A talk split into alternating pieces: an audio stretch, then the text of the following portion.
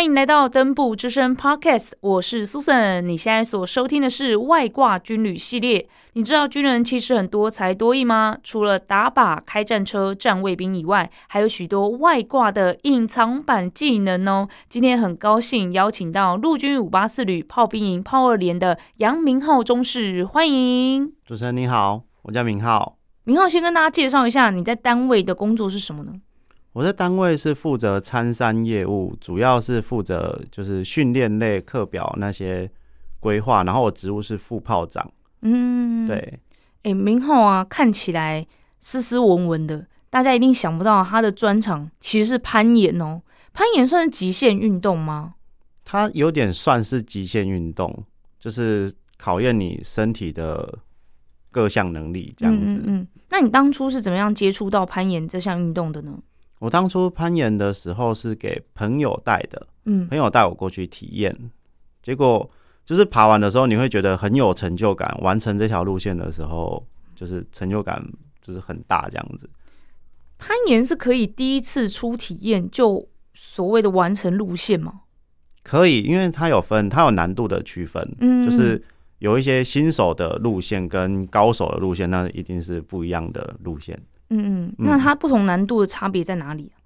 嗯，台湾目前分是 V one 到 V 八，嗯，对。然后如果到国外的话，就有更高的级数，就是我们台湾目前比较常听到就是到 V 八。嗯嗯嗯，它难度的部分是指说，就是呃那个路线的复杂程度，或者说你要使用到的肌肉会比较不一样，这样吗？诶。都有，然后主要还有一些技巧层面的的动作，对，就是你可能没有接触到这项运动，你根本想象不出来，你竟然要做出这样的动作。嗯，例如什么样子的？我们会有在石头上面跳跃，或者是说，哎，在石头上面跑步，甚至是在石头上面倒挂，嗯，就是脚脚在上面，头在下面这种这种比较复杂的动作。然后就会在不同的难度里面要去呈现这样子。对。那初级最一开始的话，大概会是什么样子的状况？嗯，最初级像我们比较常听到的，应该是三点不动一点动，嗯，就是最初级的攀岩者，应该就是大概是这样子。但是三点不动一点动，其实有点像是对我们来说，可能是比较错误的观念。哦，怎么说？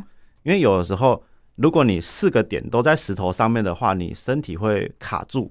嗯，你会没办法往下一步施力，所以我们通常会把其中一点解掉，然后类似做像是把其中一个点当支撑点，支撑你去下一栋，所以我们会有点像是三角形，嗯，不会像是正常的，嗯，四点的话可能会有点像正方形，嗯嗯，对，了解。那你们怎么去判断要怎么走下一步啊？通常我们在上墙的时候，我们还会判读路线，嗯嗯，对，我们叫读线。你在读线的时候，你会去。你会在软垫上面思考，你应这条路线应该要怎么去完成它？嗯，然后实际上墙的时候，又会是另外一种想法。你可能会觉得说，刚刚我在下面读的应该是要这样做，可是上去之后，你会发现，哎，刚刚那个想法根本不成立，就是你应该要怎样做？对，所以就是要不断的练习这样子。那你们练习的话，是会有教练带吗？一开始体验的时候，比较建议有教练带。嗯，那后来的话，就是基本上是你自己去完成自己的路线。你也可以找就是三五好友一起这样子，然后一起去爬，然后他们去帮你修正你的路线。哦，所以这真的是靠经验去累积的。对，不是说哎，教练或者是朋友告诉你说你就是这样爬这样爬，还有一个固定路线没有，你自己还是可以开创出自己比较特别，然后又可能比较轻松的方式这样。对，因为每个人擅长的不一样，可能他脚比较厉害，所以他会选择一些比较靠脚的。那有一些人会觉得他手比较厉害，那他就是选择比较依赖手一点。哦，对，因为它算是一个想象力的运动，嗯，就是你的想法多大胆，你就可以做到多大胆的动作。哦，是这样子吗？不是说在底下看了，哎，好像可以这么做，就实际上去又有点不太一样。下面的人看到的会跟你觉得的不一样，嗯，他可能他觉得你明明就很很近，可以摸到下一个点，嗯，可是你在上面的时候，你会觉得那个点好远哦，我怎么摸不到？嗯嗯嗯，对，所以这时候就是要自己临时反应，要如何去改变那个路线，这样子。对，要去修正你的下一个动作。嗯嗯，了解。那攀岩主要可以训练到哪些身体的部位啊？训练到，其实它是一个，就像我刚刚讲，它是一个全身性的运动。嗯，它包括你的核心、背肌，甚至是臂力。讲细一点，可能还有指力，就是小臂肌的部分，其实是小臂在发力，不是指头。哦，对。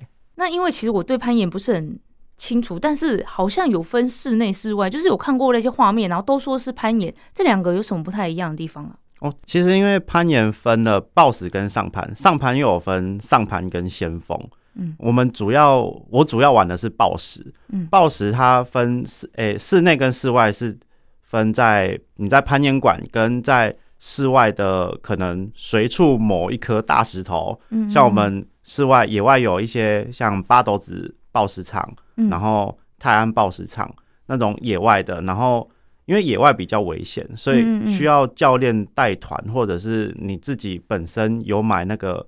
哎，我们有个垫子叫抱石垫，就是你把你的一个类似像沙发软垫的东西背着出去，然后背到某一颗大石头下面放着。嗯，放着的时候，它从石头上面跳下来，它就不会因为直接接触到地面然后受伤。嗯，嗯然后野外抱石又需要比较多的人去帮你做确保。嗯嗯嗯，因为它石头是一群石头嘛，它不可能是一颗单颗大石头。嗯，那它可能会有很多很锋利的角。嗯，你下面就会有很多那个确保的人去确保你，就是你掉下来的时候，他把你推进软垫里面去，做一个推的动作，这样子。那你飞太远了，这样子。对，如果说你飞很远，然后撞到什么某一个锋利的角，你可能就受伤了。嗯，对。那那个大石头，就是现在有蛮多人都在做攀岩，所以其实大概都知道，像刚才讲的那几个地方，就是暴石场，大家都可以去那边攀岩。还是说你们会自己真的到野外去，然后可能要大家一起来看一下这个地方适不适合做？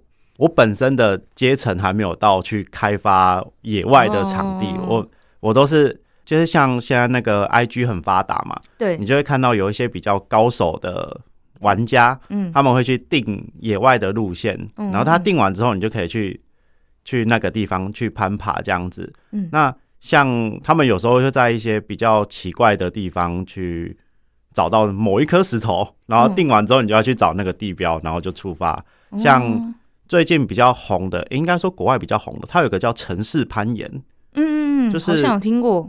对我，我有做过类似的事情，就是某一个某一座桥啊，某一个高架的下面啊，或者是某一扇窗户，就是做攀爬的动作，然后我们会拍摄影片，然后把它上传到 IG 上面。这样，可是这是一样的吗？攀石头跟攀刚才讲到的桥啊，或是架子、窗户这样子，装备是一样的。嗯，那如果不是抱石馆，就是室内抱石馆的话，那它其实就是安全上面就会有一定的顾虑。像我之前有试过，在城市攀岩的时候，我没有带抱石垫，我就是直接就运动鞋，对，就是直接上墙。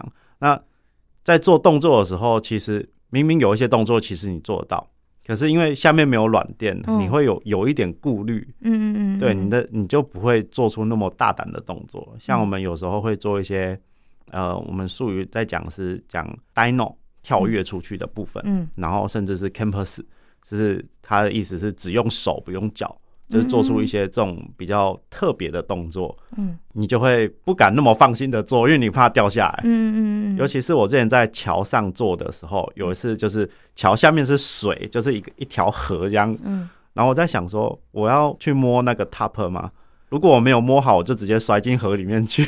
嗯，对，被冲走这样子是不会到冲走，它只到膝盖了，但是下面都是石头，应该会很痛。嗯嗯，对，嗯，哎，那刚刚有讲到说有很厉害的玩家，他们会找到一个大石头，然后去定那个路线，然后拍照给大家，让大家去挑战。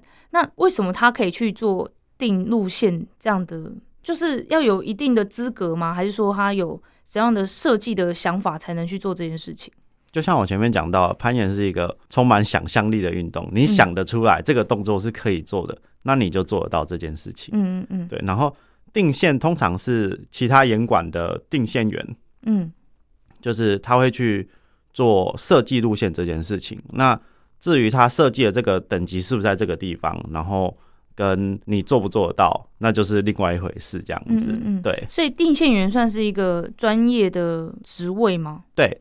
定线也算是每一间演馆的教练，那可能他就会去设计不一样的路线。嗯，这个其实是有国际证照的。嗯，对对对，这这是有国际证照，只是台湾目前比较没有在流行这一块，所以好像比较少人取得。哎，所以攀岩这样的运动是没有所谓的，就是证照取得这件事情吗？然后刚刚有讲到说有不同难度，虽然有不同的难度，可是也没有特别说有一个很明确的定义，是不是？嗯，攀岩的难度。每个人的肌肉量不同，那你觉得这一条的难度，你你自己觉得的，你也会觉得不一样。嗯，就像假设说，今天有一条定线员，他定了一条可能 V 四出来，嗯，然后你觉得这条 V 四你爬的特别简单，嗯，根本就不像你平常爬那些 V 四，然后你就会说，哎，这条 V 四，我觉得它可能只有 V 三，或者我觉得他可能只有 V 二。嗯嗯，对，然后其他人他可能他不像你的肌肉量那么发达，他可能是着重在其他方面，他就会说，哎，这条 V 四好难哦，怎么爬起来有一种 V 五的感觉，所以每个人觉得的会不太一样。嗯嗯嗯，就是他他擅长的跟你擅长的可能是不同点，像我们有一些动态协调的动作，就是可能在石头上面跑步，那有些人就是动态协调很好嘛，他可能跑过去就到了，你看他好像跟喝水一样就。吸了几口气，然后就上去了。嗯嗯然后你这可能就是动态特别不协调的人，你在那边跑，你就一直摔倒，然后一直掉下来，你就会觉得说，哦，这个也太难了吧，对吧？嗯嗯。所以难度是没有定义的。那那个定线员也不会帮你设说，嗯，我觉得这个大概是多少这样。定线员会设定说，我觉得它是多少。嗯。对，但是定线员觉得跟你觉得是两件事，两回事，对对对对对。嗯嗯嗯，了解。那证照的部分呢？证照的部分，我们有分教练跟定线员。嗯，然后教练有分，就像我我有特别去查了一下，好像其他运动教练也是分甲、乙、丙，然后是属于国内赛事的部分，还有分 A、B、C 级教练。A 级教练是也带队出去国外比赛的，嗯，对，嗯，是比较专业级的教练。定线员有分 A、B、C，也是分 A、B、C 级，然后 C 级是属于我们国内的定线员，然后 A 级的部分是。属于国际赛事的那种定线员，对，就是他可以去设计一些比赛型的路线这样子，对，嗯，通常会我们会叫 A 级定线员叫主定，就是主要的定线员这样子，对，因为二零二一年的时候，好像攀岩也成为了奥运的项目之一嘛，那其实我也是在那个时候才知道，哦，原来攀岩也可以比赛，可是刚刚讲到说这个难度不一样，然后每个人的体能都不一样，那这样要怎么样去判断？谁获胜了？谁是拿金牌、拿银牌、拿铜牌？这样。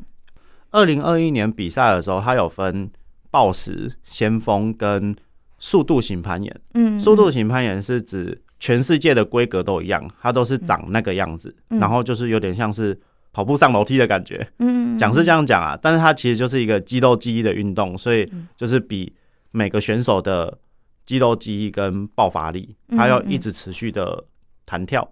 嗯嗯对，一直往上，然后先锋比赛就是比它一样有一个 top，就是一个完攀点，嗯，然后根据你往上抓几颗石头的数量，嗯，去拿到你的分数，嗯，那因为先锋它可能那一条路线可能非常的长，有一些比较高的可能超甚至超过五楼六楼的那种高度，所以比赛你抓几颗，那如果说抓到 top，那就是结束这条路线，但是。目前看，除了非常厉害厉害的那种职业选手，他才有办法摸到那个 top。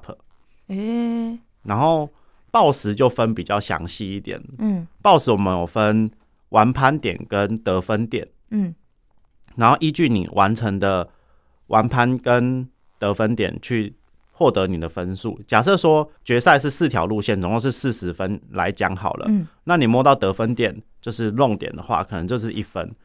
然后摸到 top 完盘点的话，可能就是十分。嗯，那如果说你没摸到得分点，直接跳过得分点去摸完盘点的话，那我们还是算十分。嗯，那如果你摸了得分点，然后才去摸了完盘点，还是算十分。哎，那这样干嘛要花时间去摸那个得分点呢？因为如果你没有摸到得分点，然后你又没有完成这条路线，那你就是零分。哦，那如果你摸到得分点，然后没有摸到完盘点，那你就一分，你就会超过。呃，连得分点都没有摸的人，对哦，那没有到完攀点的状况是什么？掉下来吗？还是说时间到了？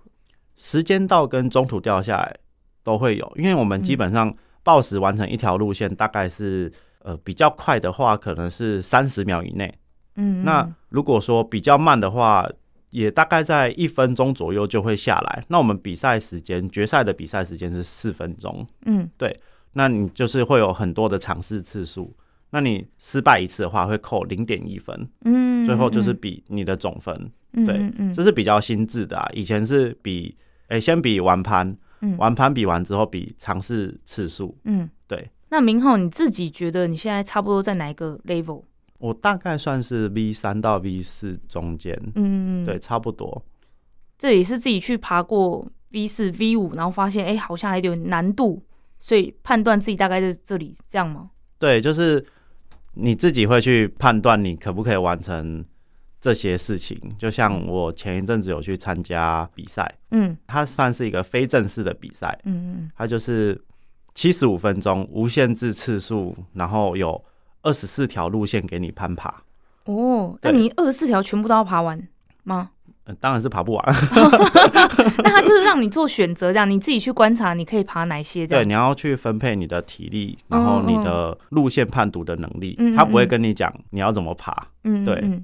那像我们那种比较非正式的比赛，你就可以去观察其他选手怎么爬，然后你再怎么爬。嗯嗯嗯。对，但是正规赛事的时话是做不到这些事情的，就是你会从零开始，你看到这条路线的时候，你就会觉得哦，这是什么东西，然后你就开始想象这样子。那我们那个比赛就是一个比较小型、比较一般的比赛，就是嗯嗯。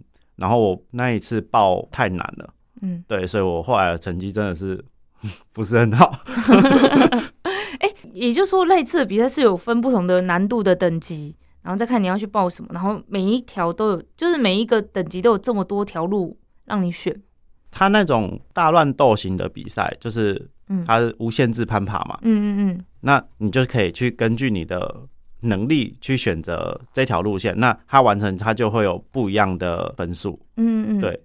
哦，所以你你选到太难的路线了。对对对，我选了太多很难的路线，就是那一次其实自己可能第一次比赛嘛，然后就觉得我觉得我应该做得到，可是忽略了我前面可能热身不够啊，然后我的肌肉量可能没有到那个阶段，我又尝试了太多次，所以就会变成说，可能我没有办法做到那么厉害的事情。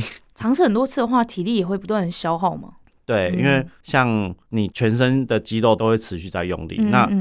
最明显的应该是手臂的疲劳。嗯嗯，对手臂方面，就是你想象你一直抓着单杠好了，然后你就一直对着单杠一直发力，一直发力，一直发力。嗯，那你肯定是没办法爬很久的。嗯，对吧？然后再加上我们有些它的墙壁是斜的，可能是四十五度。嗯，它可能是外斜四十五度。嗯，那其实，在你外斜四十五度的时候，要用到很大量的核心力量去支撑你的身体。嗯，对，甚至其实你应该想象不到在。就是四十五度的斜板，竟然脚也要出到很多的力量。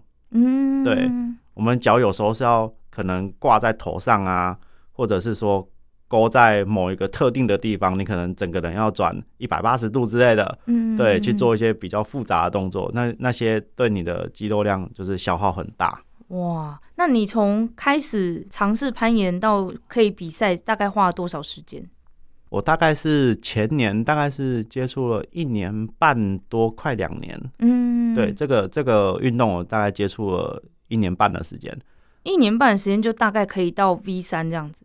有些人会在大概在 V 二、V 三会卡比较久。哦，对，那要看你的攀爬次数。像我平均一个礼拜比较疯狂一点，可能一个礼拜爬三天。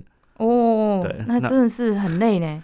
对啊，就是你的小臂处于一直都在哦，我很累，我很疲劳的那种。嗯，对。但是它会不会就是一个瓶颈啊？就是大概像你讲那个 V 二 V 三，可能是大家就是一个瓶颈，过了之后，可能你的身体的状态就是上了另外一个 level，然后或者说你哎，真的慢慢的摸摸索出你觉得比较适合你的爬的方式之后，就往上跳级比较快了。嗯，我觉得并没有啊。我现在没有，你现在又卡住了，是不是？我其实，在我其实，在踏进 V 三卡了好长一段时间，嗯嗯，对，然后现在就是肌肉量的增加跟技巧的进步，然后慢慢的，哎，V 四爬得完了，嗯，然后就哎 V 五也快爬完了，可是就是差了一小步，一直没有办法去攻克到 V 五里面。那你有发现问题是什么吗？肌肉量不够，我觉得还是肌肉量的问题，对，就可能要在饮食方面或是其他方面去做加强，这样。我目前有在降体重，嗯嗯嗯，对，因为我们二十四号还要去参加另外一场叫星际杯的比赛，也是大乱斗。对，就是比较，嗯，它算蛮大型的吗？看参赛的人大概有快两百个人，快两百人。那这样要花多少时间才能把这些大家都比完？这样子，他不是一天就比完的吗？没有，他比了两天。嗯，对，第一天是就是都是大乱斗，他可能给你一个特定的时间，可能是一个小时，可能是一个半小时去比完这些路线。嗯，对。然后隔一天是男子公开赛跟女子公开赛，嗯，它就是比较正式的比赛了。他台湾比较知名的选手几乎都有去参加这这场比赛。对，哎，那大乱斗的话，一次是多少人在比赛？大乱斗就是一次不一定。如果一个人一小时，可是你们有两百多人呢？没有没有没有，一天也才二十四小时啊。大乱斗是。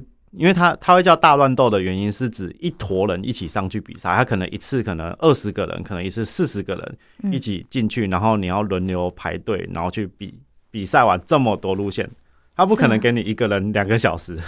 对啊，所以就是哦，我现在是爬，然后爬可能我两分钟、三分钟爬完，我下来我就去下一个了，然后换另外一个人爬我刚刚的路线，他再去挑战他自己，看几分钟这样子。他是指这面墙。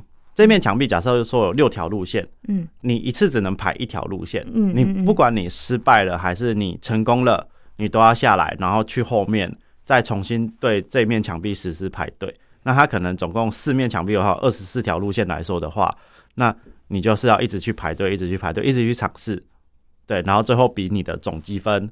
那可能说你就要根据你的强项，根据你的体力去判断你应该。继续爬什么路线？那你们会花很多时间在等待啊？那你在等待的时候，你就要边做热身啊，边去判读路线啊，嗯，或者是去呃看前一个人爬的怎么样啊，去抄他的作业，就是 拷贝他的动作，他的想象力就是我的想象力。这样有办法一直在一个就是准备攀爬的状态上吗？就如果说你前面真的排很多人，然后你真的会会突然那个身体会冷掉这样子。这时候你就要开始思考，你是不是要换一面墙壁了？因为我刚刚说的，你可能会有四面墙壁或五面墙壁。对对，那你就要思考，你是不是应该换个地方排队，换个人少的地方排队。嗯嗯嗯。对，这是你体力跟其他方面时间调配，因为他就是给你这些时间去比赛。嗯嗯，对啊，我想说，哇，不然这边等就是等到睡着了怎么办？应该是不会睡着，其实我们都 都很都很开心。还是说整个那个场地的那个气氛是非常非常紧张的？整个场地是非常的欢乐，就是。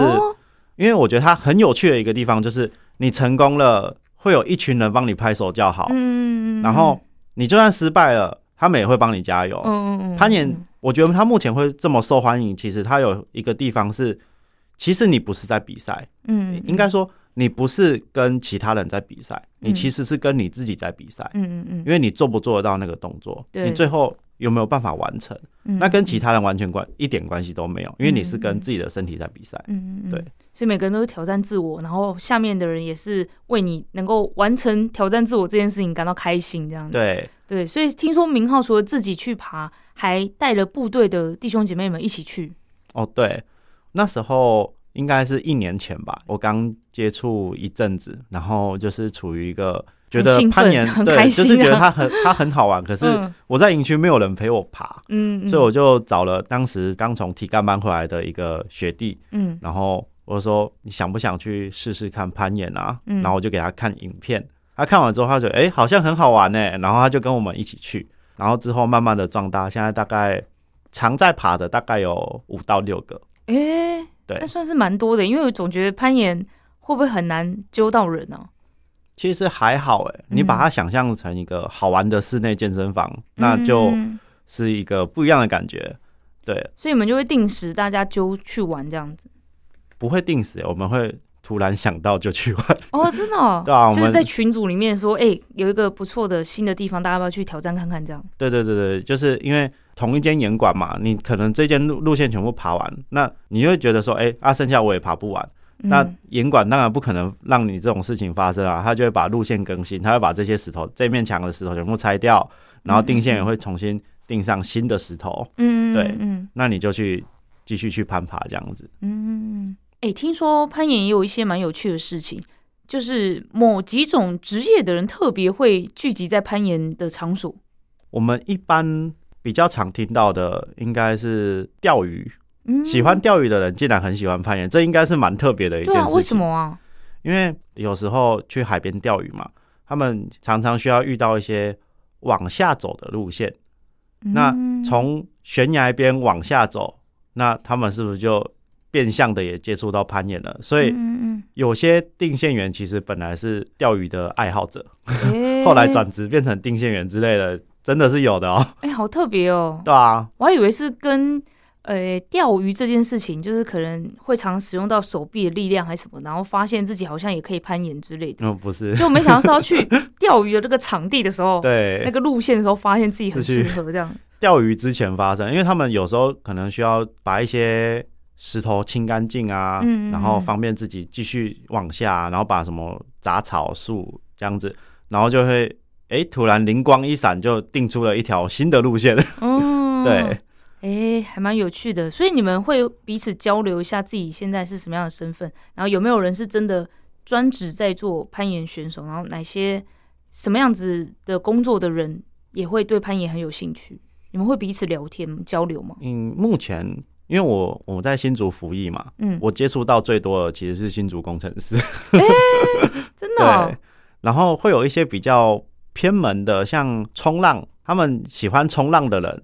也会很喜欢去攀岩，一方面是可能他们在龙洞附近冲浪冲冲，发现哎，怎么会有人在旁边的岩壁上面攀爬，然后去了解还是什么的，我这我不太清楚。但是很多喜欢冲浪的人也喜欢攀岩。然后我觉得这个好像蛮类似的，就是使用到身体的全身的肌肉嘛。对，冲浪也是一个核心啊，然后协调平衡之类的。对，嗯，还有一个比较特别的职业。主持人知道有一种职业叫高空绳索作业师吗？嗯，知道。他们就是在大楼附近，就是墙壁外面，可能有时候偶尔会看到一些吊在半空中，然后拿着什么帮你清什么墙壁啊，然后什么什么什么弄弄外面的东西。对他们那种绳索作业师也很多都是攀岩出去的。哎，为什么？就像我一开始讲的先锋嘛。先锋他们就需要用到绳索，嗯，那这个接触久，他们可能我不确定是不是转职变成这个，就有有些人就会突然跑去考高空绳索作业师的执照，嗯，然后就变成那个职业了。我目前认识的有大概三四个都转去那边。哎，可是高空作业的话，不就是用机器把你们拉上去而已吗？嗯，实际会用到你在攀岩的技巧吗？有一些是绑绳子垂降下去的，它是降下去的，就是不是那种什么踩着车子之类的。嗯嗯对，一般好像太高空的我不确定啊，但是大部分应该都是，应该说有有一些是这个啊。对，嗯，对对对。哎，真的蛮有趣的。那最后想问一下明浩，攀岩对你的部队生活带来什么样子的影响吗？我是一个以前非常讨厌运动的人，嗯，我那时候包括我的三千公尺，然后常常跑十五分多、十六分多，然后不合格，嗯，对，然后又一直找不到进步的要领，嗯嗯嗯，结果后来我接触攀岩之后，因为全身肌肉都会用到嘛，所以我现在不怎么练习三千，也是跑的，嗯，不会说很快，但是至少我是在合格内。嗯，对，嗯，然后我单杠以前大概只能拉大概两下吧，嗯，对，那时候的上肢肌群真的是非常的弱，就两下可以吗？我们连的合格下数是大概八下、七下、八下左右，对，所以我现在大概可以拉十七八下左右，应该是没有问题的，对，这个进步超多的，对，所以其他的弟兄姐妹有发现你，哎，怎么整个人好像变了一个样子？就是。你在拉单杠的时候，他们就会说你拉单杠跟在喝水一样，所以就会有更多人想要参与的吗？就是想要跟你一起去攀岩这样。嗯，其实都会，我都会约，就是当做是在推广运动吧。我觉得它是一个很酷的运动。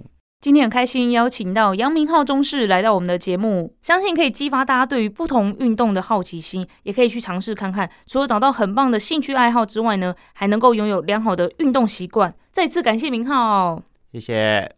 那也感谢大家收听今天的登步之声外挂军旅系列节目，赶快到 Apple Podcast、Spotify、KKBox。五星好评，订阅登部之声，并且分享给你的朋友，或是留言给我们哦。另外，也可以到我们的粉丝专业陆军装甲第五八四旅登部家族，所有最新的资讯都会在上面分享给大家，请大家定期锁定。我们下次见，拜拜。